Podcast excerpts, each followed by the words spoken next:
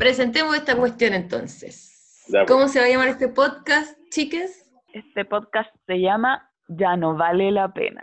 No, amiga, No. no, vale la pena. Ah, no vale la pena. No vale la pena. no vale la pena.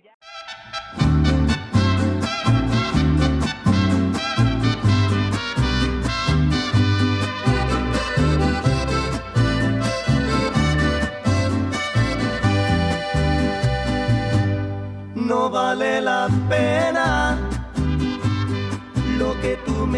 quieres, porque es muy poquito.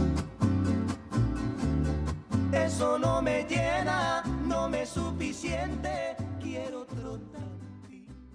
¿Cómo están? Yo muy bien y muy contento de que Santiago va a pasar a fase 2, que no creo que esté justificada porque siguen habiendo altos casos, pero, pero creo que igual es, es un poco un respiro. O sea, yo al menos necesito salir a pasearme un poco al parque y volver a la casa. Claro, Ya, maravilloso. Yo creo que Ñuñoa van a retomarla. Escuché por ahí que como que se habían vuel- vuelto a duplicar los casos en Ñuñoa. sí, ñoño se fue un poco la chucha, dijeron el viernes. Que la gente se fue a la mierda, como, como que veí caleta de gente abajo jugando, como weón, si no se trata de eso, por la rechucha. O, o la weá, yo, no- yo no caché bien, pero el rollo como de los malls.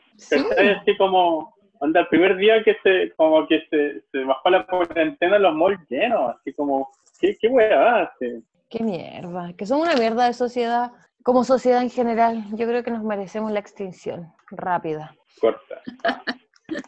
Eso es lo que pienso. Pero, oye, caché que, nada que ver, pero está toda mi familia escuchando No Vale la Pena. ¿Sí caché? En llamas, en llamas. Así como... Y di- Dinos, ¿les ha gustado nuestro programa? Fíjate que sí, como que lo encuentran entretenido, les gustó caleta el de psicopatías, ponte tú. Mi prima dice que se ha reído Sí. harto, A mí también Eh. me han dicho buenos comentarios de psicopatía. como que mi mamá me decía, pues es súper ilustrativo, porque además es entretenido saber cosas, ¿cachai? Por eso a los psicólogos la gente siempre cuando ve un psicólogo en un carrete, la gente le pregunta weas, porque es como de interés para todo el mundo, ¿cachai? Entonces, hablar de estas cosas parece que les resulta entretenido e interesante. Eh, Es que qué más humano que es- preguntarse por la humanidad misma. Totalmente. Ah, Oye, pero este- esta...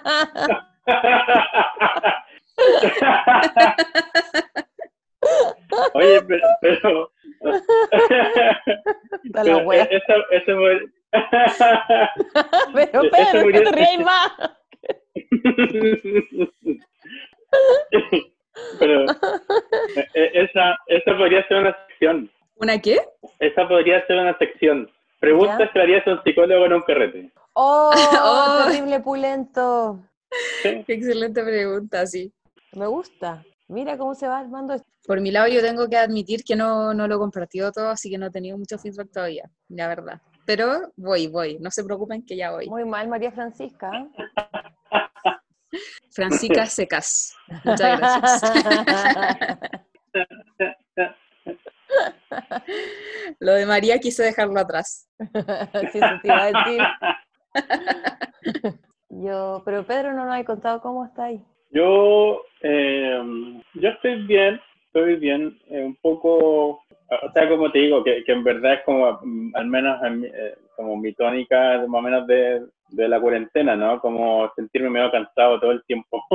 Eh, pero, pero yo creo que el agote es el encierro, definitivamente, porque, porque tú igual, no sé, ayer fui al súper y me di una vuelta más larga, ahora un rato más voy a ir a comprar parafina con el Pepe y también es como que eh, tengo la idea de darme una vuelta un poquito más larga.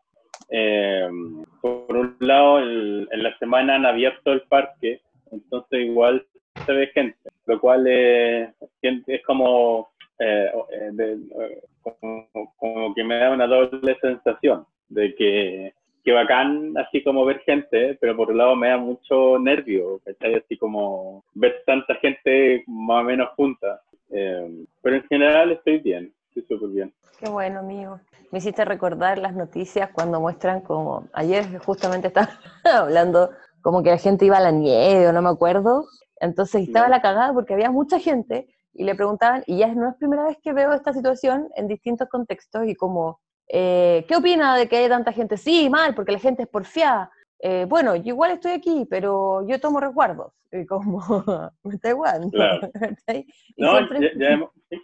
y además que es brígido, porque tú, he visto mucha gente tratando, que me parece bien, ¿cachai? Pero están a tratar sin mascarilla, po.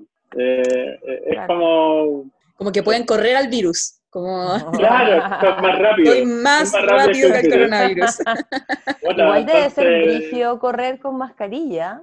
O sea, eh, eh, es más te, te genera como, o sea, es como un, aumenta el grado de dificultad, es cierto. Pero, pero puta la weá, estamos en una pandemia, po. Pero se puede, en el fondo. Sí, totalmente. Sí. No, no, no, no te imposibilita para nada. De hecho, hay, no sé, hay, hay un implemento que es como una, como estas mascarillas antigases, así como de la guerra Ah. mundial, que lo ocupan para entrenar. Ya. Que, que en verdad todos los estudios han demostrado que no sirve para nada.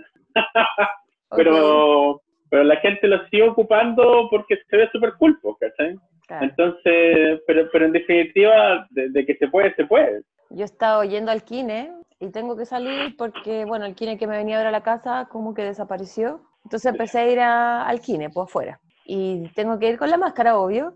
Y viste que las camillas tienen como un hoyito para que pongáis la cara. Entonces estáis acostada con la mascarilla, más encima como que te- se te entierra la nariz, ¿cachai? Como que tratáis de acomodarte eh, mientras se tienen esas hueas con corriente en la espalda y, estáis así, y me estaba como quedando dormida y entre que estáis de boca no pude respirar bien y empezaba a pues, ¿cachai? Y después tenía Iu, en la weón, En la mascarilla. mascarilla. Conche tu madre. Ay, desagradable. Y eso fue al principio más encima. Como que me pasé toda la sesión con esa sensación. Como, Te estabas ahogando en tu propia baba, básicamente. sí, básicamente. Hoy la wea. Pero ahí estoy, con mi mascarilla puesta, weón. No me la saco ni un segundo. Muy Imagínate bien. en esas condiciones. Además queda sustito, Obediencia. porque igual, claro, tení, abajo igual hay fierro, y claro, está este como cuestión de, de confort, que yo le digo que no, no es confort, pero este como papel que le ponen. Eh, que te la, le dicen la toalla higiénica. ¿Así le dicen? Sí, sí, porque te- tienes puesto una toalla de mano y, y le dicen toalla higiénica.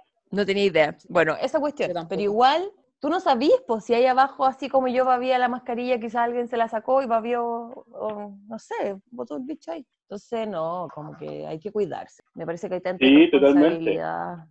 No, Ah, y- bueno. y, además que por lo mismo que decías tú, porque, porque tú, Ñuñoa, que si mal no recuerdo, salió de, de la cuarentena hace dos semanas ya, Ah, bueno. eh, que, que, ya, o sea, que se haya duplicado su, el tema del contagio, eh, son súper malas señales, ¿cachai? De, de que verdad... Igual era insisto, o sea, obvio. Yo no me esperaba otra cosa. Yo, yo igual un poco, o sea, eh, consideraba que todo, todo este tema de, de la posibilidad del rebrote es como una seguridad que va a ocurrir, Claro. pero con esos números y con esa rapidez, yo de verdad considero que la gente es súper irresponsable. Bueno, ni hablar del gobierno. Pero. El, ministro que quiere volver a clases presenciales es una locura. ¿Qué es esa weá? ¿Cómo me estáis hueveando? Sí, ya estamos todos estresados, los cabros chicos cuesta y todo, pero, pero, no- pero otra cosa es poner en riesgo la vida de la gente, po. Y, y, y por un sinsentido, si ¿cuál es la urgencia de volver, considerando que estamos en una, en una pandemia? Que Yo creo que colegios eso no profesores se niegan. Es que yo creo que quieren esta, esta tan anhelada nueva normalidad o normalidad, ¿cachai? Como que quieren ya, saltemos nuestra weá y, y vivamos nuestra vida como la hemos vivido siempre y no se puede, pues, si nunca habíamos tenido una pandemia en nuestros registros, como, como de nuestras vidas. Claro. A mí, yo me hago la pregunta, como, ¿querrán calmar a la gente? Así como, tranqui, queda poco, vamos a ir viendo, eh, con metas como más o menos cercanas, o se quieren tranquilizar ellas? Ah, no sé. Como, vamos a recuperar este país, a todo costa, ¿no? Puede ser. Yo, yo, yo creo que yo, yo comparto contigo esta última mirada, pero muy así como desde la impostura, ¿no? Así como que en verdad da lo mismo lo que esté pasando, pero nosotros recuperamos el país. Mm. ¿Cachai? Como que ellos llevan esa posta y da lo mismo lo que pase. así. Entonces, es como bien loca la cuestión. Porque, Sí. ¿cómo, cómo o sea, de- lo, pienso en el caso de, de este ministro, si mal no recuerdo, el de educación, no estoy seguro. Eh, ¿cómo- ¿cómo, ¿Por qué se trata de convencerlo de que no es seguro volver a clases cuando estamos en la mitad de una pandemia? Como, ¿qué, qué, qué evidencia hay que mostrarle? Así como Claro. fotos de, de los Mm. hospitales. No, pero es que esa es nuevamente la desconexión, pues, weón. Si es la desconexión como con la realidad, finalmente. Ay, no sé, yo no había visto eh, cifras hace rato. Hace rato que yo, yo trabajo acá, mantengo la tele prendida, peleo un rato con la tele, con los matinales, pero como que me he perdido todo el rato de la, de la, del conteo. Y hoy día lo vi y eran como 2.500. Y yo no sé si eso está- sigue bajando o, o volvió a subir, porque me da la impresión de que tenía, íbamos como ya a los 1.000, pero estoy, no sé si estoy equivocada, no sé si ustedes han visto cómo ha ido eso, eso de los conteos. No, yo también soy una de las que se perdió en los conteos por salud mental en algún momento. Al principio yo iba muy ahí como casi que tomando nota de la wea y ahora es como no, no sé, como que empecé con mi propia normalidad personal, como sin conteo, weón. Oh, yo nunca he pescado esta cuestión. De hecho, a- ayer me pasó una, un chascarro porque fui al supermercado el de mañana y muy confiado iba entrando y el, y el guardia del supermercado me pide el permiso. Mm. Y yo le digo, ¿qué, permiso me estáis pidiendo? Si no estamos o sea, no hay cuarentena obligatoria en Providencia. Me dice, no, no, si para entrar al supermercado tienes que andar siempre con un permiso. y en mi alrededor, como las cuatro o cinco personas que estaban detrás mío, por así decirlo, esperando en la fila, me quedaron mirando así como tipo, weón, no la caí. Y yo no tenía idea de lo que me estaba hablando, ¿cachai? Y es porque no veo noticias. Puta, esto es como salud mental o saber bien qué cosas hacer en el cotidiano para Claro. salir a la calle, como que no... Es que por, por lo que yo entendí, esto de poder salir sin permiso era en la semana y el fin de semana había que pedir permiso, ¿no? O sea, el fin de semana ¿No? seguimos en cuarentena, seguimos en cuarentena, pues, si es solo de lunes a viernes. ¿Tú qué día saliste, amigo? Ayer, Ah, pero eso era sábado, pues, amigo. Te podrían haber parado. Oye, el otro día me pasó una weá. Nada que ver, pero sí, como con los controles. Venía bajando por Bilbao en el auto después del kine y veníamos todos los autos, pues. Y yo dije como, oh, ando sin documento, ando con permiso, pero andaba sin otros documentos que son importantes para el auto. Y la weá es que, como puta, me van a parar, ya filo ahí, poner la cara de buena onda nomás. Y, y de repente la fila del medio, que es donde iba yo, empiezan como a hacer pasar nomás, como ya, dele, dele, como para parar a algún lado. Yo, "Ay, que no me vayan a parar a mí, que no me vayan a parar a mí. Y un weón de la fila de la izquierda se va a meter a la fila del medio. Y yo tuve que, de hecho, como que se me metió, ¿cachai? Pero lento, no como para chocar, pero incómodo, como cuando se te meten como, oye, ¿qué estáis haciendo? Pero estaba lleno de milico y yo dije, como ya filo, como qué voy a hacer? No le voy a empezar a tocar la bocina porque no me quiero meter en problemas, ando sin otros documentos. Y sale un milico, weón, a gritonear al weón de una manera, y yo estaba acá, acá mismo, entonces escuchaba todo, ¿cachai? Y le decía como, yo soy el que manda aquí, vaya a entender esa weá, tú no soy nadie, yo mando y la weá, y moviendo su metralleta o no sé qué weá, muero para cagar, esto fuerte. mucho rato, y yo agarré mi celular para grabar, ¿cachai? Y como, basta, como, ¿qué tipo de, de represión estamos viviendo, obviamente? Agarro el celular, igual me dio susto, porque dije, puta, si me, me ve grabando, en otro contexto, que me gritoné me da lo mismo, como loco, te sigo grabando, pégame con chetumare, pero eh, andaba sin documento y no quería que me sacaran una multa, pues, weón. Entonces, como ahí tratando de hacer la piola, y al final como que me hicieron pasar, el weón dejó, le dijo como, te devuelves a tu lugar, y lo dejó parado, gritoneándolo, y todos los autos así como todos nos miramos, qué chucha, y los milicos de adelante me hicieron pasar nomás, como ya pase, pase, y no me iba a quedar detenida ni iba a decir nada en ese contexto. Pero qué locura, weón, milicos culiados, qué rabia, no sé, me fui muy enchuchada, muy enchuchada. Eso quería contar porque milicos de mierda, los odio. Todo a salir al aire, pero no me importa. Tengo que decirlo, los odio. Pucha, es que esa cultura yo creo que ya se nos hace tan ajena, como yo en verdad no me puedo imaginar cómo, cómo es la cultura militar. Uno se puede hacer ideas, ¿no? Pero como que uno ve cómo las sociedades cambian alrededor de la estructura, ¿cachai?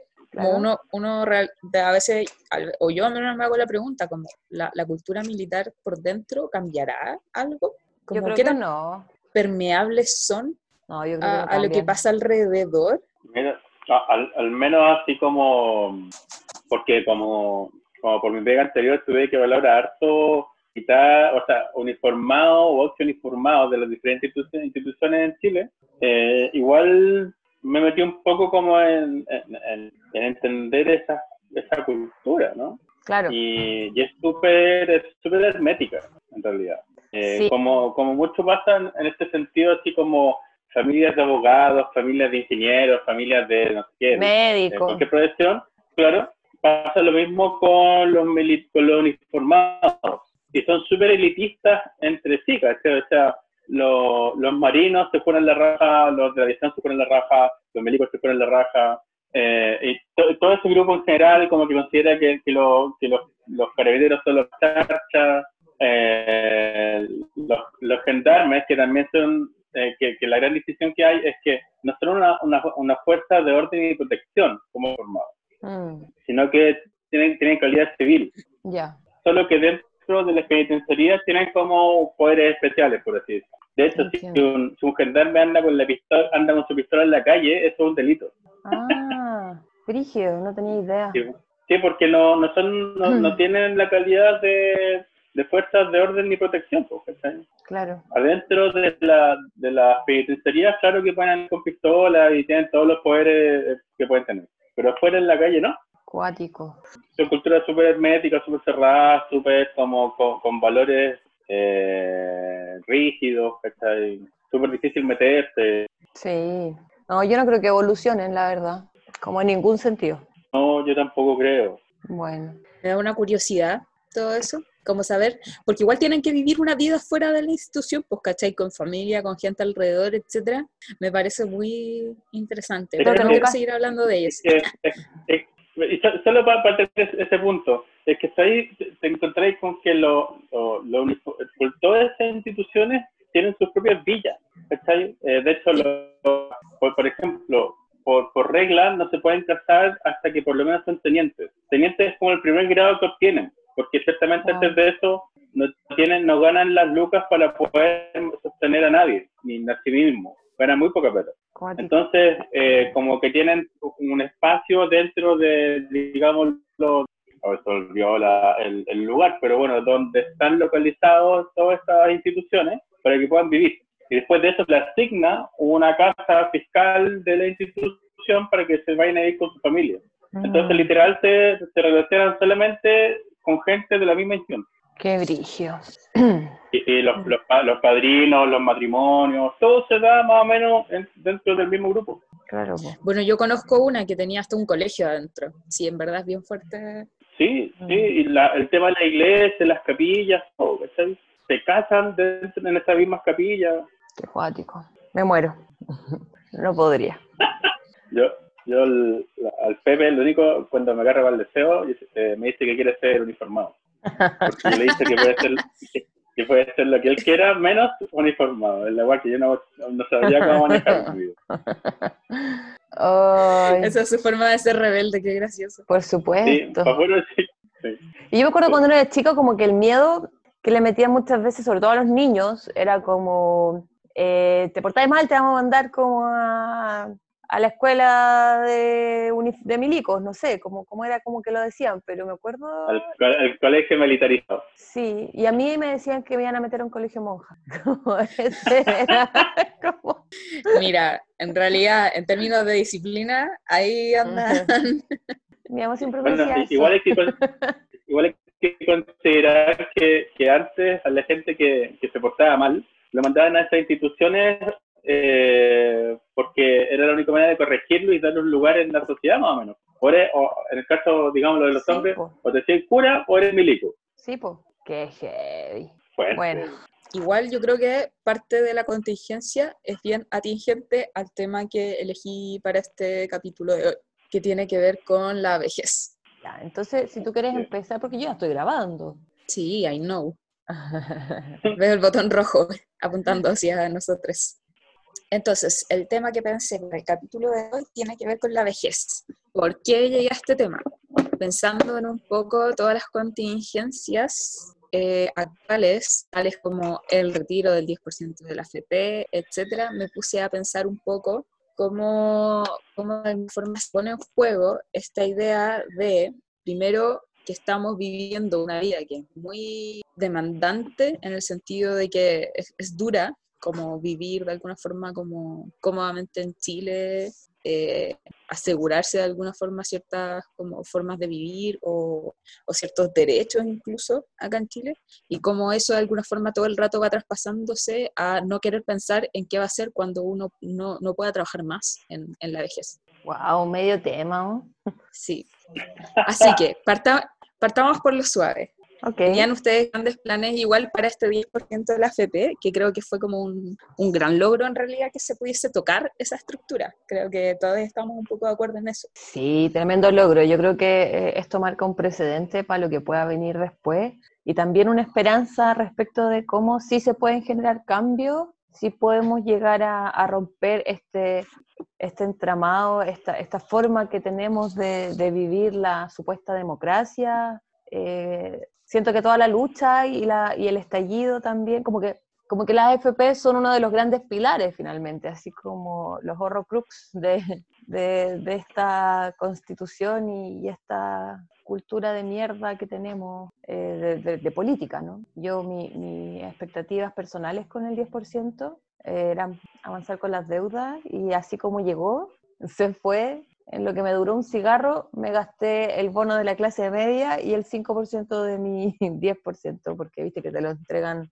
por partes. Y nada, pues, nada, na- ni un gusto personal, nada, nada, no, nada, solo directo a las deudas. Y ahí está. Y la otra mitad se va a ir igual, como no tengo ni una expectativa más que pagar deudas. Eso, como buena pyme. ¿Y tú, Pedro?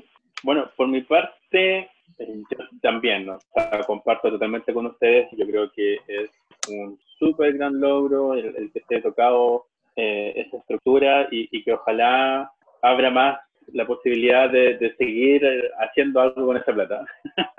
Eh, también mi, mi 10%, porque yo como estoy en la FP, la FP modelo, fue un Ah. culo sacar la plata. El- todo el trámite, en verdad. Pero recién, eh, a ver, el, el viernes en la noche me llegó el correo confirmando de que me habían aprobado porque el- la primera vez que logré hacer el trámite, me, me respondieron que había un problema con mis datos y tuve que hacerlo de nuevo. Y, Oh, bueno, papito, corazón. Claro, yo por un momento pensé que había caído en, en- en esta categoría, pero, pero finalmente el viernes eh, me llegó el correo de que estaba aprobado y el martes me, me va a llegar el 100%, porque la FP Modelo se mandó este, este enroque, Ah. ¿no? Eh, digámoslo, en un principio valieron callampa, pero van a entregar todo eh, de un puro paraguas. Y, bueno. y bueno, yo, yo en todo caso sigo más o menos tu, tu mismo patrón, así como el, el bono clase media lo he ocupado para pagar eh, deudas que, que contraje en este periodo en realidad, y, y, el, y el 10% lo voy a ocupar también en ese sentido. Yo- igual me va a quedar una colita que la tengo destinada pa- eh, para comprar comida rica. Esa, e- esa es mi meta, en verdad. Oye, a propósito del bono de la clase media, caché que le estaba haciendo el trámite a mi papá y a mi mamá, y a los dos les aparece que recibieron el ingreso familiar de emergencia. Wea, que falsa, Ya. porque ni siquiera, tienen, ni siquiera tienen ficha de estado social, como no hay ninguna forma. Entonces me puse a llamar a Chile Atiende, y como sí, la vez que logré que me contestaran, me dice, sí, es verdad, mira, revisamos, ellos no tienen ficha social, como es imposible, déjame, nos vamos a comunicar con el Servicio de Impuesto Interno no me cortes. Y pa, se cortó la llamada, weona.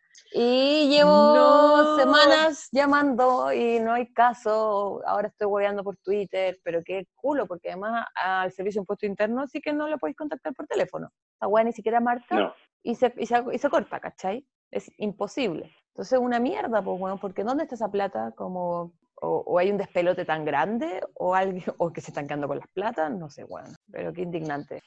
Eso quería contar. ¿Y tu Mm. amiga qué onda con tu 10%?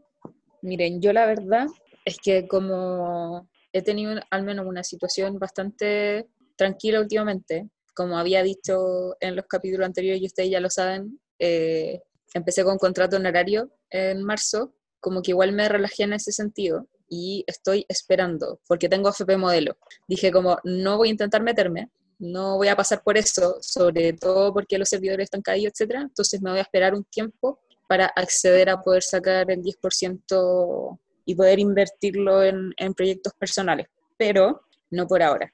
Como que me prometí a mí misma un poco cómo hacerlo en unos meses más, porque realmente tampoco sabiendo qué va a pasar con la pandemia, yo al menos como me reconozco que no, no, no quiero pasar por ese estrés ahora, no, Y además tenía un año, pues, bueno. si no es urgente, tranquila- exactamente.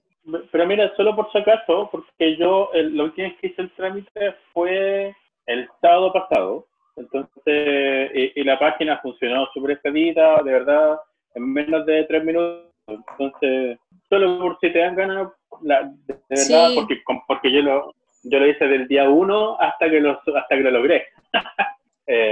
Claro, los primeros días Igual. fue una... Locura. Yo igual estaba todo el día Sí, mintiendo, actualizando la página Julia. Sobre todo con el bono. Esos fueron, esos fueron los días en que dije como no, no me voy a meter hasta que la cosa esté más tranquila porque realmente yo no lo necesito, no es una urgencia para mí. Sí. Que sí, o sea, a ver, que sí, eso, es, esa plata me sirve mucho como para poder asegurarme mi vejez de otra forma que no sea con mi plata en la FP, ¿cachai? Sí, po. Claro. Puta, si yo pudiera sacar me- la plata entera, si pudiésemos sacar todo lo que hay ahí, Juan, muchas personas haríamos eso, invertiríamos de manera mucho más inteligente que teniendo la plata ahí con esos ladrones. Eso es lo que pienso. Pero bueno, Sí, pues. Entonces, bueno, eso con el 10%. Y lo, lo que me hacía pensar también como esta situación país y todo, como, bueno, hablando que el movimiento social por completo tiene que ver un poco con, con mirar un poquito más hacia adelante. Me, me estuve acordando harto un montón de la idea que tenía con muchas personas, que partió de hecho con, con mi hermana en algún momento, de, de cómo se van a vivir las vejeces ahora que las tipologías de familia han cambiado tanto. Mm, te referís como, como muchos sin tener hijes, como ese tipo Exactamente. algo que siempre conversamos con el Diego. Yo tengo un gran tema con la vejez, como que me deprime un poco pensar en ello, mucho. Me deprime como yo no quiero llegar a ser vieja, como no. Eh, y al final siento que tampoco te das cuenta. Mis, viejos siempre me dicen que cuando, que uno siempre se siente de la misma edad hasta que te miráis al espejo. como que por dentro no te sentís más viejo, solo como que te lo refleja, o claro, las cañas nos demuestran que estamos más viejos, quizás la fuerza física o la resistencia, pero algo que nunca he tenido mucho. Entonces, eh, como que en algún momento simplemente ya estáis viejo. Y el tema de, de, de cuál va a ser esa compañía que tengáis, quiénes van a estar, yo siento que al menos antiguamente eh, pasaba mucho esto como que la gente no tenía tantas redes como de amigues, como que era mucho más el núcleo familiar, ¿no? Y tus hijos te cuidaban en tu vejez de alguna u otra manera, ¿no? Eh, pero siento que ahora como que esas redes son más amplias. Y en mi caso personal, yo tengo mucha gente alrededor, eh, más jóvenes, como tu amiga, entonces probablemente yo me muera antes que tú. Y como que... no, ¿Me estás eh, diciendo que yo voy a tener que cuidarte? Más o menos. Cuidarnos. No, y como que el cuidado va a ser recíproco, ¿cachai? Como, como que siento que, no sé, miro a mis viejos y tienen un grupo de pares con quienes se juntan siempre y yo les veo hoy día y es bacán porque siguen carreteando y a veces carretean con nosotros, como toda eh, la generación de les hijes, eh, pero también carretean soles y, yo siento que cuando mis papás sean más viejos como que van a seguir en esa dinámica y no me parece tan terrible, ¿cachai? Y además, bueno, voy a tener a les hijes de mis amigues, a quienes voy a, voy a haber generado un vínculo, espero, como que, que no me van a dejar de bañar, ¿cachai? Como que, no sé, no sé, siento, pero es verdad, como que ya no va a ser lo que era, pero yo no sé si lo que era era tan bueno, porque al final cuántas, cuántas personas sienten la obligación de cuidar a sus papás y mamás solo por una obligación. Cuando tenéis papás y mamás que han Mm. sido como la callampa, ¿cachai? O, o cuando las, las mismas hijas son como la callampa, como, eh, y que al final esas personas adultas mayores quedan botadas. Entonces, como que siento que no debiese ser una obligación y muchas veces se entiende como una obligación. Y eso a mí me molesta muchísimo, ¿cachai? Eh, entonces, no sé, creo que, que eso es lo que yo más le doy vuelta. Como que el Diego igual me lo plantea a veces, como cuando seamos viejos, como no vamos a tener hijes ahí que nos acompañen. Pero siento que eso es egoísta en algún sentido, porque mucha gente tiene guagua pensando en que tienen que cuidar. Y me parece que no, pues, como ese no es el sentido de tener hijes. Eso, bueno, ¿Qué pensáis tú, Pedro, que tienes un hijo? es verdad. Mira, Mira, e- este es un tema que, que de muy chico yo he pensado que quiero ser viejo. Eh, La dura. siempre me ha gustado, sí, siempre me ha gustado mucho la idea de llegar a ser y como y, y como, como esa idea de, de ser como viejo amigo irreverente y, y darme ciertos permisos para hablar weas que hoy día no me atrevo, ¿cachai? Así como un poco en ese sentido. Y, y, por otro lado, eh, siempre lo, lo- lo he pensado como ser un viejo muy funcional, como que igual yo siento que tengo como, como esta idea de, de, de ser como de, de una buena vejez. ¿ah?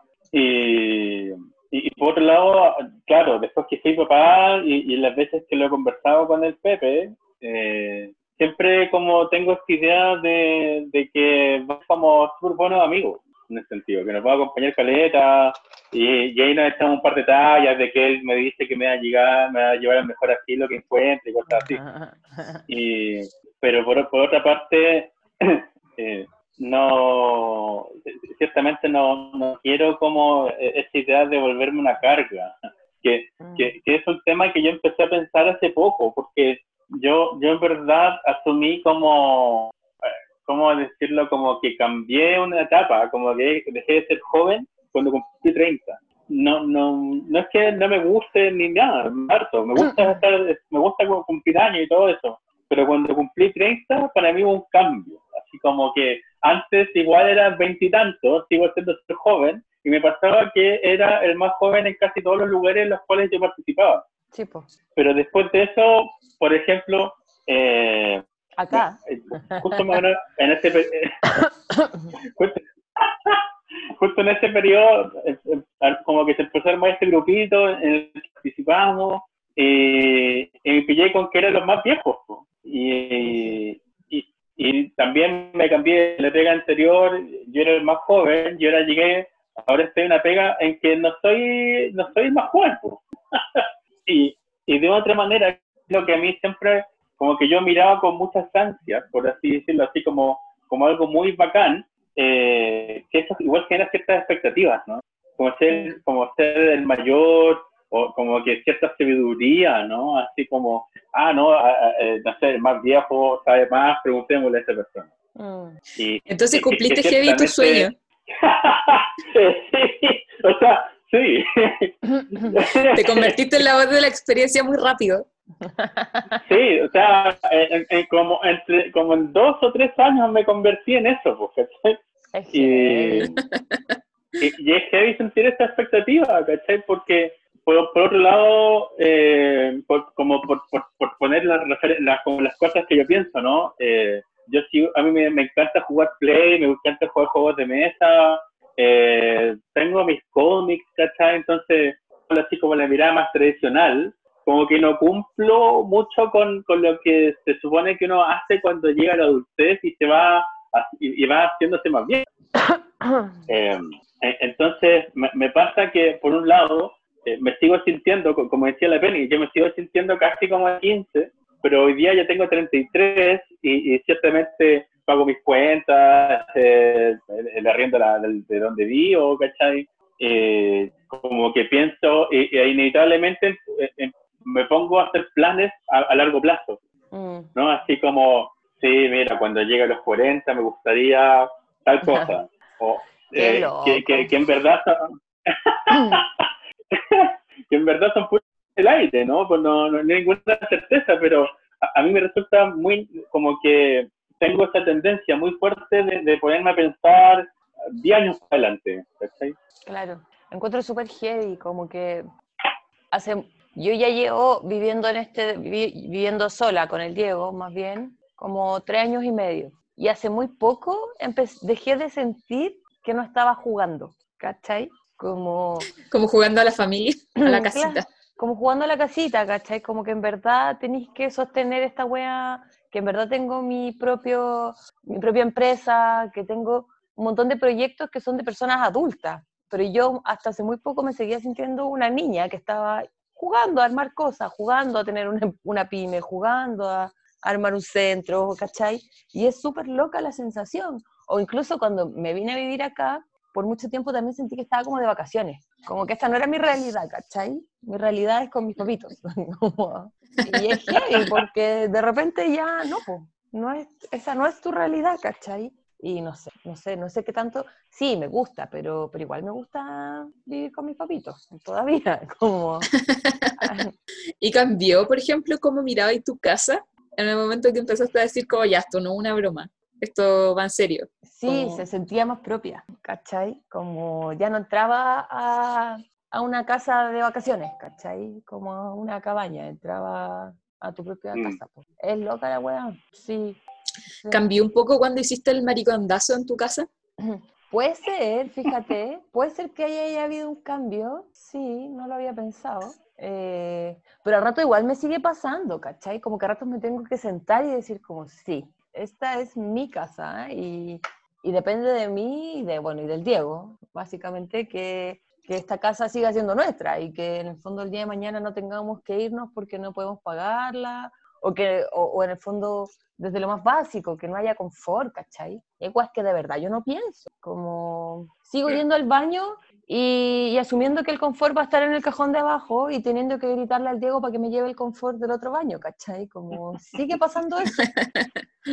Eh, eh, Yo creo que ese, ese, ese criterio para mí es súper significativo. Yo me quedo muy grabado porque cuando mi hermano mayor se fue de la casa y se fue solo, eh, él me dijo que se dio cuenta que se independizó cuando estaba en el baño y no había confort. Como que ese fue el momento, así como, chucha, algo así como que esto es de verdad. Eh, y es verdad, po, es verdad. Eh, Bueno, de, de ahí a, a como que la, la, la, la anécdota se complementa con que yo lo primero que me fijo antes de ir al supermercado es que si hay no hay confort en la casa, porque ciertamente Claro. afecta que, que no, que no Sí, tener confort en la casa. Es heavy. Y, que no hay nadie, y que no hay nadie más que lo pueda resolver que tú. Sí, pues, por eso terminé usando servilletas, toallas novas.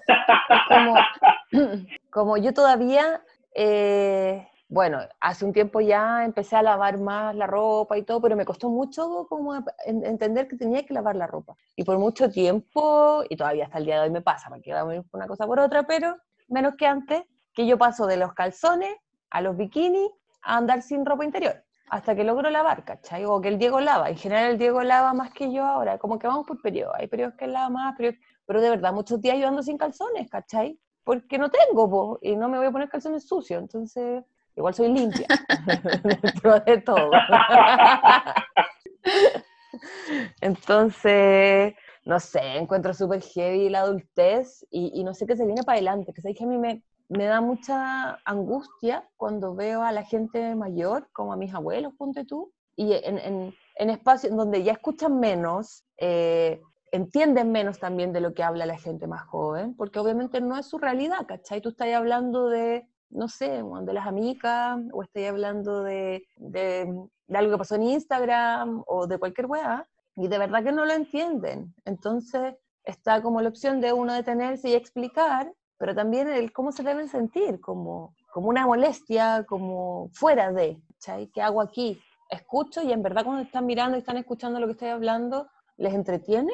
¿O están pensando en su realidad que debe ser muy triste y deprimente? Esa es mi sensación, viendo a mi abuelo con su compañera de 60 años de vida conjunta, y que hoy día no lo reconoce, ¿cachai? Y que los últimos, ya este último año mi abuela la tuvimos que internar eh, porque ella no podía ser cuidada por mi abuelo, ni tampoco aceptaba, era muy difícil que gente fuera a cuidarla, entonces ahora está internada y ver a mi abuelo en esas circunstancias, cuando él está muy lúcido, pero que sigue siendo un viejo y a quien también se tiende a proteger, sobreproteger e infantilizar, ¿cachai? Entonces que ya no puede tomar decisiones propias, que no puede, de, durante toda la pandemia, no ha podido ir a ver a mi abuela al hogar por razones obvias, eh, lo encuentro tan triste, tan triste, como yo no quiero eso, ¿cachai? De verdad que no, no quiero una vida así. Entonces tú dijiste el tema vejez y yo dije, conche, tu madre. Pucha, sí, y es que yo creo que también tiene que ver con que uno se esfuerza tanto como por tener como ciertos mínimos de confort, de seguridad, como de, de dónde sostenerse y dónde pararse, que de repente cuando te encontrás con un cambio tan grande, por ejemplo, claro, de que tu cuerpo ya no te acompaña tanto, de que hay cosas que no podís manejar simplemente, yo creo que es súper fuerte, ¿no? Como, mm, o al menos a mí me pasa que, por ejemplo, cuan- co- con, esto que ha pasado de la pandemia, me he puesto a pensar en, en muchas cosas como de- del entendimiento, de alguna forma, de, de cómo, cómo de alguna forma tenemos ciertas bases y vamos tomando decisiones en cier- con, con, con esas certezas, con esas bases, y que de repente puede pasar algo que efectivamente uno en verdad no puede controlar y, y te cambia todo el panorama. Claro. pensando, por ejemplo, claro, en la vejez, como por ejemplo, claro, que el cuerpo no te acompañe, o etcétera, ¿cachai? Bueno, ya para qué hablar de que el sistema no te acompaña, ¿cachai? Pero, no sé, ayer estaba hablando con una amiga, por ejemplo, y me hablaba cómo una persona de su trabajo eh, se vio eh, como siendo mamá, ¿cachai? Sin todos los recursos que tenía antes para ser mamá, ¿cachai? Como la persona que te iba a cuidar a los hijos, eh, que pudiesen ir al colegio o a la guardería, ¿cachai? Y, y que era como, y que se había dado cuenta que nunca se cuestionó que no iba a tener toda esa, esa red de apoyo, ¿cachai? En algún momento, y se vio como súper así como en qué estaba pensando cuando me puse a tener hijos, ¿cachai? Cuático. Onda, no puedo trabajar siendo mamá al mismo tiempo, como es muy difícil, ¿cachai? Es muy difícil, pues este sistema no nos acompaña a nada. Mm. Nada, nada. Qué mierda. No sé. ¿Tú qué pensáis de la vejez, amiga? Eh, Yo creo que tiene cosas que me asustan mucho y otras cosas que me generan mucha curiosidad. O sea, yo cuando pienso en mi abuela, por ejemplo, que murió sobre los 90, porque en realidad nunca supimos bien cuál era su edad, porque en, en la época en la que nació, digámoslo, como no se Mm. sabía, te llevaban a registrarte así a la edad que, Sí, que te llevaban nomás, po. pero alrededor de los 20, digamos.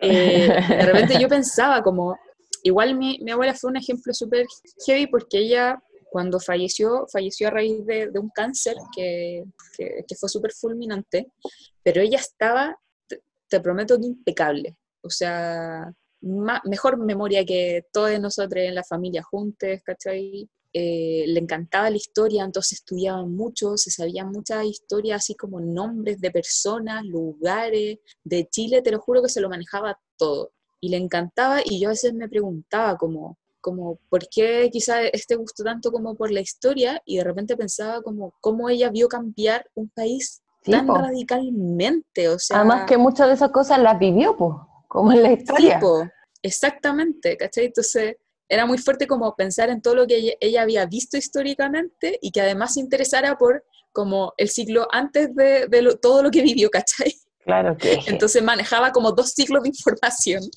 y yo decía como alucinante, ¿cachai? Como de repente me, me genera un poco esa curiosidad, ¿cachai? De cómo va a ser, cómo va a ser la realidad en 60 años más, ¿cachai? Como, Mira, yo te adelanto, no vamos a tener verlo. agua. vamos a estar en guerra por el agua. no existe Chile más, Pero la vieja, esa va a estar viva. ¿Qué querés que te diga? Claro. Después vamos a hablar de la antigua bandera. Claro. Cuático. Cuático. Entonces, como cuando pienso en vejez, como que pienso en todas esas cosas. Primero, como, bueno, que ojalá todo sea muy diferente, ojalá todo sea muy diferente para, para mejor, digamos. Pero en cuanto a, a, a contexto, prefiero un poco guardarme la sorpresa. En cuanto a la corporalidad, Ojalá no encontrarme con ninguna sorpresa y yo siempre lo digo, como, como si alguien por favor me ve que ya no estoy aquí, como, como ayúdenme. Casi como, Sí, es que, bueno, ahí, te, te encontrás también con otros temas, pues, bueno, el derecho a una muerte digna, como Sí. la eutanasia como, como un derecho humano, bueno. No Sí. sé, yo siento yo- que... Dale. me cuestioné eso en un punto también con mi abuela, cuando yo ya había dejado la idea de ser mamá, pero a veces como que cuando mi abuelita cumplía años y cosas así, yo le decía, ya, pues, abuelita, si usted tiene que llegar a los 100 años para conocer a su nieta. Le decía Ah. eso como para que algo le emocionara para adelante, ¿cachai? Como- Obvio. Y como que Claro. en algún punto se dejó de reír y ya me decía como, ya viví demasiado. ¿cachai? Así Ah. como, Eso y yo notaba que en verdad heavy. estaba cansada, como que estaba como ya sobreviviéndola. Así como, Me pasó eso el "Ya otro voy a hacer lo mejor que pueda, voy a hacer lo mejor que pueda, pero ya estoy chata. Como, ¿Sabéis qué? Me pasó el otro día esa wea. Porque así como no quiero llegar a vieja, no me quiero morir, ¿cachai? La weona, ya, filo. Eh, y me da mucho miedo la muerte, mucho miedo. La muerte mía y del resto, ¿cachai? Eh, pero el otro día, en algún contexto, me puse a pensar como, mm, cuando escucho a mi abuelo con tanta tranquilidad decir, yo ya viví todo y, y ya, ya estoy cansado. Y obviamente todo el mundo a su alrededor se altera y es como, no, pues papito, si te queda tanto por hacer, y yo lo miro nomás, es verdad, pues, pero el otro día lo sentí como, ¿será que de verdad llega un momento en que ya tenemos tanto cansancio que ya no es como que sigáis con las mismas ganas de seguir viviendo y descubriendo qué te depara la vida, sino que simplemente ya queréis descansar. Porque estáis cansada emocional y físicamente también, me imagino, como que, no sé, tampoco es como generalizar a, a todas las personas viejas, pero, pero sí debe ser algo que ocurre en algún punto, me imagino. No sé, creo, eso pienso. ¿De nuevo? ¿De nuevo qué? ¿De nuevo se nos va Ah, se nos va a acabar el tiempo. Y amigo, hable, hable. Eh, Mira, a, a mí, eh, porque el- siempre me quedo muy grabado, años atrás, todavía estaba en el último año de la U, o un poco antes, en verdad, eh, tercero o cuarto año de la U, y mi abuelo paterno, que era el único que quedaba vivo, estaba postrado, digámoslo, por, por, por un super cáncer que lo afectó en los últimos años, y mi papá me pidió que lo acompañara a verlo. Fuimos a su, estaba en su casa, entonces lo fuimos a ver, y, y mi abuelo, que siempre había sido muy muy creyente, pero él creía en la Virgen, en la Virgen del Carmen. Entonces, toda la vida en su casa había una serie, digámoslo, de eh, figuritas y virgencitas y todo en relación a la Virgen del Carmen. Y, y, cuando se enfermó, cuando él, cuando él quedó postrado, en definitiva, pidió que sacaran todas las imágenes, excepto una, una, una imagen grande, que es bonita, qué sé yo, que siempre la estuvo en su dormitorio. Y me acuerdo que eh, acompañé a mi papá y, y conversaban, y, y mi abuelo estaba, estaba cagado de miedo, porque él estaba seguro que se iba al infierno. Oh, Eh, anda, anda a saber qué, qué acciones o, o qué decisiones lo, lo, lo atormentaban al final de sus días, ¿cachai? Pero él siendo muy creyente, él iba a misa, tenía su, como te digo, rezaba, tenía todos esos rituales como parte de su rutina. Pero él al final de sus días estaba muy convencido de que se iba al infierno. Y, y ¿cachai? O sea, yo me acuerdo como él se emocionaba hablando con mi papá, así como asustado de que eh, de que él consideraba que se iba a ir a la chucha, ¿cachai? O sea, que a ir a un lugar muy feo. Eh, y, y que fue algo que me quedó muy marcado siempre, eh, más allá de, yo, siempre me he rodeado de, principalmente de personas que son católicas, pero era la primera vez que me encontraba que creía que se iba a ir al infierno, ¿cachai? Porque usualmente todos los católicos juran de guata que se van a ir al cielo. claro, cuando no. Cuando no, cuando no, claro, cuando no tiene por qué ser así, ¿cachai? Pero me encontré con que mi abuelo, eh, eh, estando en su lecho de muerte, él estaba que se iba a ir súper al infierno. Y, y me quedé pensando porque, eh, por- porque como les decía, como yo desde muy chico siempre quise ser viejo, que como, como de otra manera, eh, no, no, no como darme ni garantizar que me, me voy al cielo ni nada parecido, pero sí me quedo dando vuelta el, el tema de tener una buena vida. Mm, Eh, y, y, y por eso siempre me, y por eso me quedo dando vuelta lo, lo que tú decís, por ejemplo, de, de cómo sentiste eh, que, que, que cuando se volvió el, el tema de, de, de la independencia y lo de ustedes y el vivir con el Diego, como, como ese tema de dejar de jugar un poco. A, a mí, a mí eso que, que, se, eh, que, que, como por darle una vuelta, que recién pude empezar a jugar como yo quería cuando la casa fue mía. Brígido. Eh, ¿Cachai? Así como, por, decir una estupidez, ¿no? Pero así como esta idea de que si quiero puedo poner la radio a, a- a todo volumen y ando en calzoncillos por la calle y me puede decir nada. Tipo. Eh, como esta idea de que este espacio es donde yo puedo poner ciertas reglas. Y, Claro. y, y en ese sentido, como, como yo siempre he pensado mucho la, la vejez como un lugar más o menos seguro, ¿ah? Como- ¿En serio? como que eh, como que haber cierta, cierta protección ¿cachai? Eh, eh, pero por otro lado ponte tú yo me imagino a mí mismo que no pueda no, no me pueda parar de la, de la silla solo. Eh, que, que- que insisto que igual es una idea súper ideal de, de, de Es esa situación Ese es el tema, pues, porque cuando hablamos de esto podemos plantearnos desde lo ideal, pero tenemos circunstancias sociales que no nos que no favorecen nada una vejez ideal, pues. Tenía viejos que tienen que seguir trabajando hasta, hasta que ya ni siquiera pueden caminar, que aún así no tienen sueldos dignos, que no tienen pensiones dignas, que Senama no tiene hogares dignos, que no tiene políticas públicas que estén pensadas de verdad en la dignidad de las personas viejas, ¿cachai? Entonces, no hay, na- no hay ningún tipo de, de, de soporte que, que- que te dé una tranquilidad para futuro, salvo que vengas de una clase muy acomodada, ¿cachai? Que esté llena de privilegios desde Claro. siempre. Pero eso no es el caso de la mayoría. Entonces, ¿no?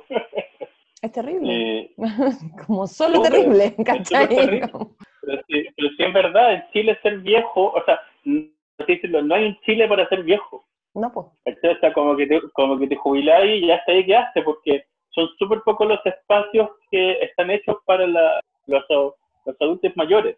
Eh, ahora último han aparecido un, un par de como de casas municipales con como casas del adulto mayor eh, que son como una suerte de, de- de espacio con actividades para personas de, de ese grupo pero pero en general eh, no, no es como que sea una sociedad que le dio la bienvenida o, o que genere condiciones para que llegando uno pueda sentirse en plenitud, para nada. No, no, es como la mierda, encuentro. Además, yo personalmente, que ya me estoy rompiendo sola, como siento que voy a llegar a la vejez hecha mierda. Y esa wea me da pánico, además de todo, ¿cachai? Como, no sé, no sé en qué momento de, mi doctor me ha dicho, como lo que más me preocupa es que es tu vejez. Es tu vejez porque no toleráis hoy día que tu cuerpo no está tolerando nada. Eh, para la gente que no sabe, como eh, tengo lesiones eh, que no se entiende por qué, ¿cachai? Y tengo que hacerme un montón de exámenes, pero, pero claro, cada vez que me pongo a hacer ejercicio me lesiono, aunque haga ejercicio súper amoroso, ¿cachai? No estoy hablando de hacer, eh, no sé, Benji, tirarme en Benji, no sé, como algo... Es como, siempre que pienso en lo más terrible de la vida, pienso en tirarse en Benji. Siento que me moriría de un infarto en el camino. Como creo que no hay nada más terrible que esa wea. Un- Una vez alguien me decía, ¿no he pensado en superar tus miedos y cómo tirarte? Y yo como, no, ¿Por qué? ¿por qué ¿Para querría, qué? ¿por qué querría- por qué hacer querría superar eso? No quiero, ¿cachai? Locura, sí. Como, Como, Pero como si fuese puedo, algo puedo malo, vivir toda mi vida sin subirme a la wea. sí, Claro, y como si fuese malo tener, tenerle miedo a tirarse de un décimo piso, una wea así. sí. Eh, pero como, claro, a mí me da pánico la altura, de verdad, terrible. Eh, y todas esas weas rápidas que no las controlo yo, porque si fuera yo manejando la wea, podría ser, pero no, pues, es como un salto al vacío. ¿Les parece bien si pasamos a las recomendaciones del capítulo? Totalmente. Por supuesto. Ya. ¿Quién quiere partir? Ya, ya. Es que la verdad, no me acuerdo del nombre, pero tengo varias películas en mi cabeza. Hace muchos años vi una película que igual puede ser mono, cis, heteronormada, pero, pero que me gustó mucho y no me acuerdo el nombre, man. A ver, cuéntala y a ver si ¿Pero qué nos acordamos del De nombre. te- te ayudamos. sí. Eh, la estoy googleando. Es sobre. Es sobre. mm, puta la wea. Ya, espérenme que. Es sobre personas viejas que empiezan a ir como a un taller de sexualidad. Entonces, ¿Ya? el, como el protagonista, que era un hombre viejo, eh, la familia estaba pa'l hoyo, así como estás hablando de weas como que no tienen que ver con tu edad, ¿no? ¿Cómo se te ocurre pensar en tener una pareja ahora, a estas alturas, que eres viudo? Eh, y lo mismo con, con- con las mujeres que mostraban viejas, eh, que en, en algún momento les pasan, en, en la clase les regalan como juguetes sexuales, ¿cachai? Y, y es algo súper revolucionario en esos años también, porque fue hace caleta de años cuando yo la vi. Yo la vi el 2013 y eh, ya tenía sus años la película. Y, y cómo para la familia era tan impensado la posibilidad de que una persona vieja tuviera una vida sexual activa, eh, que no sé, pues que, que pensar en rehacer una vida con vínculos sexoafectivos. Eh, yo de verdad la amé en ese momento. Sí, como les digo, puede haber tenido cosas que eran muy como cis hetero mono, cis heteronormadas, pero, pero, que, pero que rompía con hartas cosas, rompía con hartas. Como que eso me gustó caleta. Si quieres, mientras el Pedro eh, cuenta lo suyo, yo voy a buscar el nombre para dejar la recomendación. Perfecto, maravilloso. Yo eh, que- quería como aprovecharme un poco y dar dos recomendaciones, do- dos series. La, la primera, que, que es como la que había pensado para el capítulo, es una serie que está en Netflix, se llama El Método Pinsky, Ujú. Eh, está protagonizada por Michael Douglas. Hay varios actores conocidos igual, pero ese es, como, digámosle, como el protagonista. Eh, la serie se trata de, de que él es un, como un, un actor, pero sobre todo un profesor de teatro súper reconocido, digamos, en Hollywood, que tiene su propia escuela y, y que, bueno, que, que, que se encuentra ahora con que es mayor, eh, con que se está enfermando, con que eh, de una otra manera ya no tiene el mismo, como el mismo arrastre, también con eh, eh, el mismo arrastre con las mujeres, pero que se pilla con un mundo que ya no es, que siendo él muy heteromono, normado, pilla con un mundo que no es tan así ahora. Entonces, que, que, que, hay, que hay otras reglas, que hay otras comprensiones, que hay otras identidades, digámoslo, ahí ciertamente con un humor muy negro, él se va enfrentando a todo esto, porque es un viejo eh, bien amargado, pero con cierto carisma, entonces logra salir más o menos bien parado de todas estas situaciones que son súper problemáticas, porque se meten un montón de problemas, porque está viejo, porque siempre ha hecho las cosas a su manera, y hoy día ya estando más solo, estando medio enfermo, no le resulta tan bien todo en general. Y junto con esto, él empieza a salir con una mujer, eh, su mejor amigo se enferma también, tienen ciertas rutinas, entonces hay todo un tema en cómo se vive la vejez y, y cómo de una otra manera el, el, personaje lucha un montón contra eso. Porque claro, e, e, en la serie, si no recuerdo, ya tenía cerca de 70, pero él decía que se sentía como de 30. Eh, y, entonces, la serie es muy, muy graciosa, de verdad encuentro que tiene que ocupa muy bien recursos humorísticos para la mayor parte de las como también lo hace enfrentarse, por ejemplo, eh, por, dar un ejemplo, él trabaja con su hija, su hija le ayuda a administrar la escuela de teatro, y, la, hija ya es mayor, ¿no? Una, una mujer sobre 30 años, y, y, que de acuerdo a ciertas situaciones que ocurren, ella termina enrostrándole a él lo mal padre que fue toda la vida. Y que a pesar de que tiene una buena relación, ella no, no tiene ningún problema en poder decirle que fue un mal papá y que hoy día no tiene, no tiene mucho como para decirle a ella eh, muchas cosas en realidad. Y, y de una otra manera, como el, como el protagonista va lidiando con que hoy día los 70 tiene que hacerse cargo de las cosas que nunca se hizo cargo. Cómo su hija, cómo es su relación de pareja, cómo es su forma de ser con sus amistades. En esta serie es una joya. De hecho, va a salir una, va a salir una segunda temporada pronto. La, la recomiendo totalmente, en especial por el tema, por cómo trabaja el tema de la vejez. Y una última colita que es como un plus, eh, una, una serie web que hay en, en YouTube que se llama Psicóticas Inseguras, no sé si la han visto. Sí. Por supuesto que sí. La segunda temporada está súper buena y hay música producida por el Don Luis Muñoz, que viene un poco de cerca la recomendación, pero está Ah, estupenda. no, Don Luis Muñoz, el Ah, pololo de la. Panchi. No tenía, no tenía más mínima idea. Yo, yo la empecé a ver hace poco, me, me la con, con mi vínculo, y porque ella la ve. Y me cagaba la risa. Pues, Y por otro lado, me pasa que termino enojado porque todos los hombres en la serie son unos tacos de wea. Me da tanta rabia que todos los hombres están tan culiados por la chucha. Entonces, No solo en la serie, que- amor.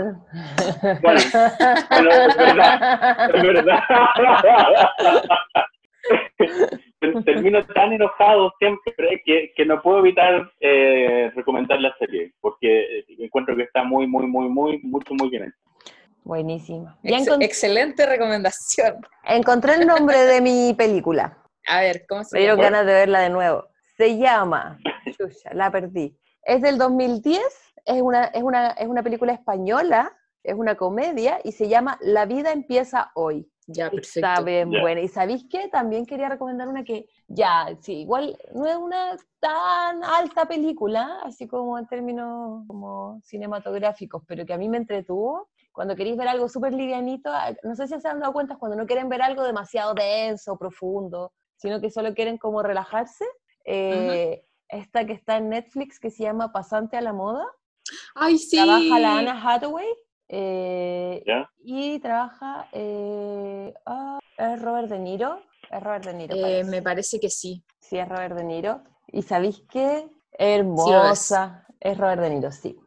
Eh, la vi hace rato igual, un día cuando necesitaba como apagar el cerebro, terminé llorando. Escribí hasta un cuento después de eso, porque, ¿sabéis qué? Como pensar en la vejez de otra forma, más allá de lo que hemos hablado hoy día y de lo que deprimente que puede llegar a ser en el contexto en el que vivimos y también como respecto de los factores y características personales de cada persona, como en términos de, de las posibilidades físicas que lleguemos a tener, de las enfermedades o de lo emocional o del cansancio o de las redes incluso, siento que, que es importante hacer un llamado como a, a no infanti- infantilizar a las personas viejas y entender que también son sujetos de derecho, weón, que se olvida tanto esa weá, ¿cachai? Quizás no son sabias o no son más sabias necesariamente, pero eso no quiere decir que no tengan derechos, como no, no solo porque seas sabio, porque a veces está esta idea como a los viejos hay que respetarlos porque son sabios y representan la sabiduría.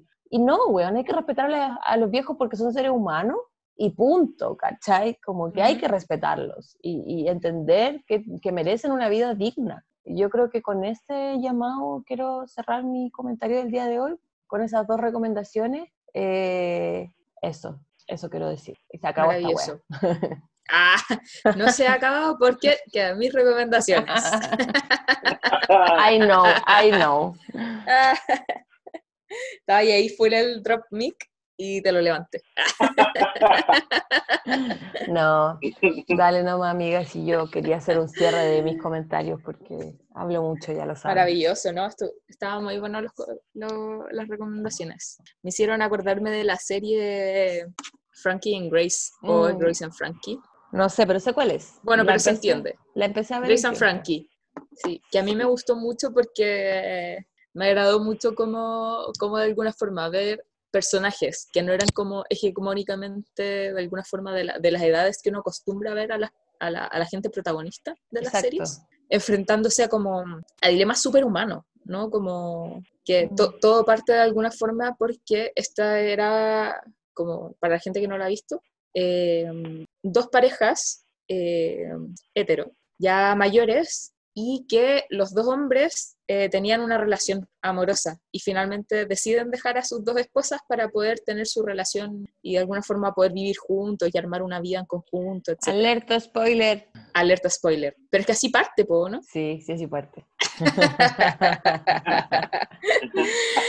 Y la cosa es que es súper es súper bonito ver cómo ellas dos de alguna forma van procesando toda esta situación, cómo de alguna forma también como sus familias van procesando la situación, pero alre- alrededor de cómo ellas van reaccionando y cómo ellas empiezan a formar como una amistad en esto de, de verse teniendo que afrontar como toda una vida nueva, en un momento en que yo creo que no estáis pensando en, en las novedades de la vida, ¿cachai?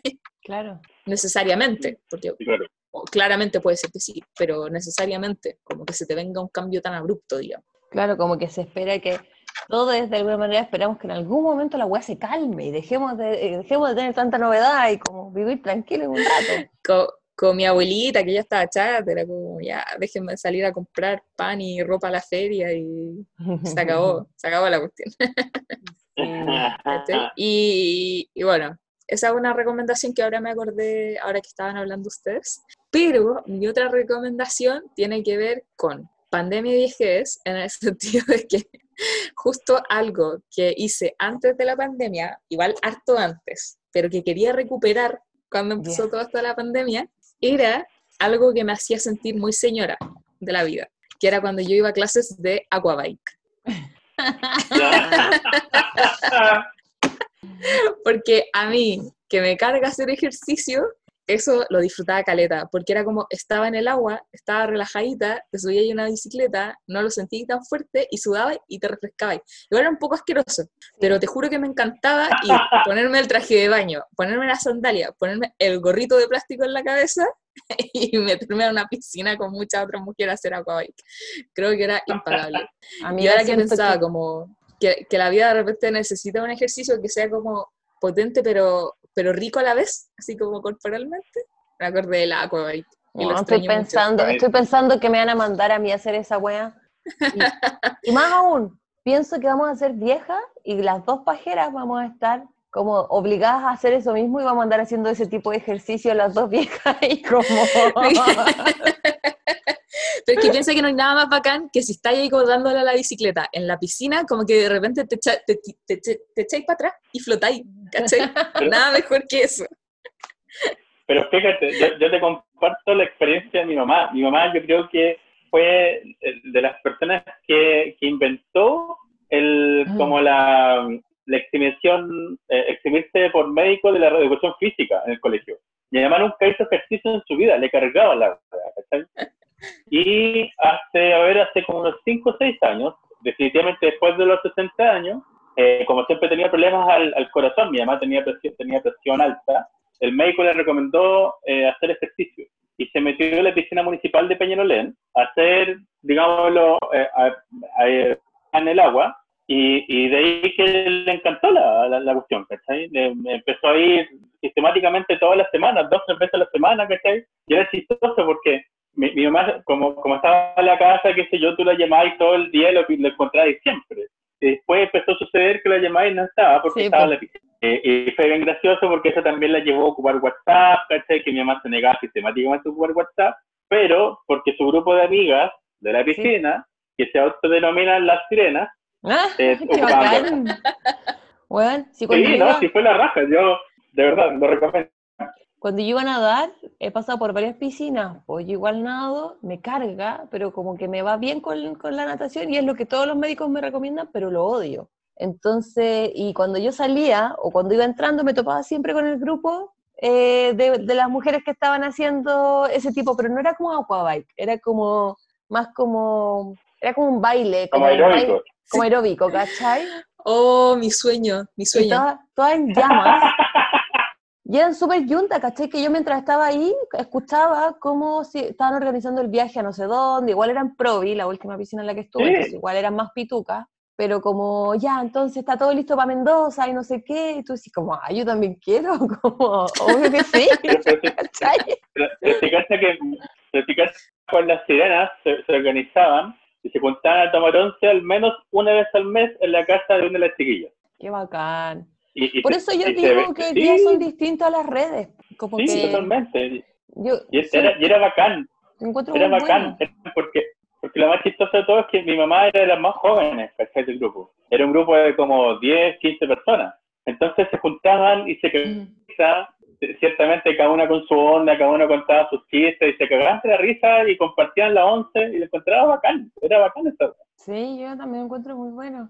Por eso también me tranquiliza, aunque no vaya a tener hijos, como que me voy a seguir juntando a carretear con mi amiga y yo no creo que se nos quiten las ganas de tomar y, y fumar. ¿sí? Espero que no. Nos Ese vamos a juntar día más temprano. No. nos vamos a juntar. Ya al nos otro estamos día no. Sí, al otro día nos encontramos en la piscina y qué tal. Pero por supuesto. o con la caña eterna, no sé. Yo espero que las cosas no sean tan distintas. Yo siempre he pensado que juntarse a almorzar es la mejor manera de empezar a carretear. Es verdad. Uy, yo me he pegado unos carretes así que te lo encargo. No, no, como que después he dicho, qué mala idea. Ma, no, mala idea, mala idea. Como, he terminado muy mal. Oye, eh, Pedro, a propósito de la nueva sección que, nos deci- que, que decidimos implementar, Ah. podríamos partir. Sí, sí. Bueno, ciertamente yo creo que va, va a ser algo muy entretenido. Eh, esta nueva sección que, que se va a llamar eh, Preguntas que se le hacen a los psicólogos en carretes. Eh, yo, de una otra manera, como, como hemos conversado, en- Es que así Eh, podría oye, ¿me llamarse la sección. Así podría llamarse la sección. Sí. Preguntas a los psicólogos en los carretes, tales como. Igual ahora, últimamente, como que no he tenido muchos carretes como para que me hagan preguntas. y Mis Cierto. carretes han sido entre psicólogos. Pero podríamos Cierto. hacerlo como preguntas que nos hacen desde el rol de psicólogos. Porque el otro día, por contexto. ejemplo, a raíz de lo que pasó con la familia Calderón, que no sé si ustedes supieron, Sí, pero por Está- supuesto. esta noticia farandulera y, y delictual. eh, yo, yo caché unos memes. ¿no? Que yo escucho a las amicas. Y sí, hicieron un, un breaking news al respecto. Sí. Bueno, Pedro, lo que pasó fue que eh, Hernán Calderón Jr., eh, al parecer, intentó apuñalar a su papá Ya. y lo dejó con una herida en, en una de sus manos, brazo. Ya. Y Al parecer de gravedad y escapó. Está prófugo actualmente, lo están Está buscando. prófugo. No Y- sé si ya lo habrán encontrado, pero hasta, hasta de lo que yo supe estaba prófugo. Y espérate que la Raquel, la Raquel Calderón, Laquel, Hija. Laquel, hija, va a ser parte de, parece como de la de los abogados que defiendan, o sea que en el fondo al papá, ¿cachai? Como contra Porque Hernán. Calderón papá, Hernán Calderón papá eh, hizo la denuncia contra su hijo. Y es un abogado millonario. Entonces yo le decía al Diego, pero ¿cómo lo va a por más seca, que, el Diego me dice que la él es muy seca, pero por más seca que sea, igual sería un millonario abogado, me imagino que tenía un abogado como que, no sé, Bueno, es que creo que eso no está confirmado, creo que estaba como bueno, ya estos son detalles de la, de la cuestión. ¿no? Al parecer todo tiene que ver con que ella subió una story, así como Sí. volviendo al derecho, estudiando. Sí. Pero no está nada confirmado que ella efectivamente sea parte de la defensa, más allá de quizás Claro. como Pero puede saber, ser parte tener los del- conocimientos No, pues- para... Pero puede ser parte del equipo de abogados. Si un abogado millonario Claro. tenía un equipo que te No, defiende. no, pero, pero, pero igual fíjense, yo busqué a, a esta chica en Instagram y su última foto de hace tres días señala que ella está 100% a disposición para ayudar a su papá en este tema. Sí, es, proba- es muy probable que sea parte de, de su equipo de abogados. abogados. Claro. Y bueno, yo saco este tema porque una de las preguntas que me hicieron fue como, amiga, tú como psicóloga, ¿qué opinas al respecto de lo que pasó con Nano Calderón? Oh, Y yo como psicóloga puedo decir que no tengo respuesta, pero tengo mucha duda y mucha curiosidad porque ¿qué te puede llevar a, como en este caso, qué te puede llevar como a, a, a apuñalar a tu papá? Y porque me parece que también hubo un disparo en la casa. Bueno, pero eso ocurre en muchas familias. Lo Wow. que pasa es que ahora Sí, sí, estamos sí, hablando pero de una la- familia pituca de clase Claro, a mí- Mi pregunta es, ¿qué pasó Claro. que llegó a pasar eso? ¿Cachai? Sí. Efectivamente Mira, tuvo que ver con el papá acosando a la polola de Nano, tiene que ver como cuáles son los componentes de esta historia. Esto lo- a mí me interesa, creo que saca un poco lo peor de mí, pero también toda mi, mi curiosidad genuina por entender esta historia. Yo creo que, que esto se caracteriza, esta es la pregunta al, al psicólogo en los carretes, ¿no? Porque es como una pregunta sin mucho contexto. Así como ya, por, Sí. por dar un ejemplo absurdo. Eh, Oye, qué bueno encontrarte en un carrete. eh, ¿Qué me puedes decir de mi personalidad? ¡Ah! Te, te conozco hace un minuto. Yo tengo Eh, una. entonces, No, dale, termina. no, no, sí, eso, era- eso era, eso era, dale. A mí, la otra, una vez, un tío del Diego me pregunta, Penny, usted como psicóloga, ¿qué opina de la migración en Chile? Y yo como, que bacán la multiculturalidad, no sé, pues, weón, como... Bueno, así con las preguntas, yo creo que todas las sesiones debiésemos traer una pregunta como preguntas para psicólogos. Sí, Sí, totalmente. Ya, genial. Bueno, que yo creo que podemos dar por cerrado este capítulo del día de hoy. Sí, Panchito, Yo podemos dar, por, podemos dar por terminado el capítulo del día de hoy y les agradezco mucho porque lo pasé muy bien conversando hoy con ustedes. sí, ya les extraño. Yo también la comparto. Totalmente. Bacán. Así que bueno, chao a todos. Gracias por escucharnos. Sobre todo a mi familia, que parece que es la única gente que nos escucha de momento. Gracias. Besitos a todos. Muchas gracias.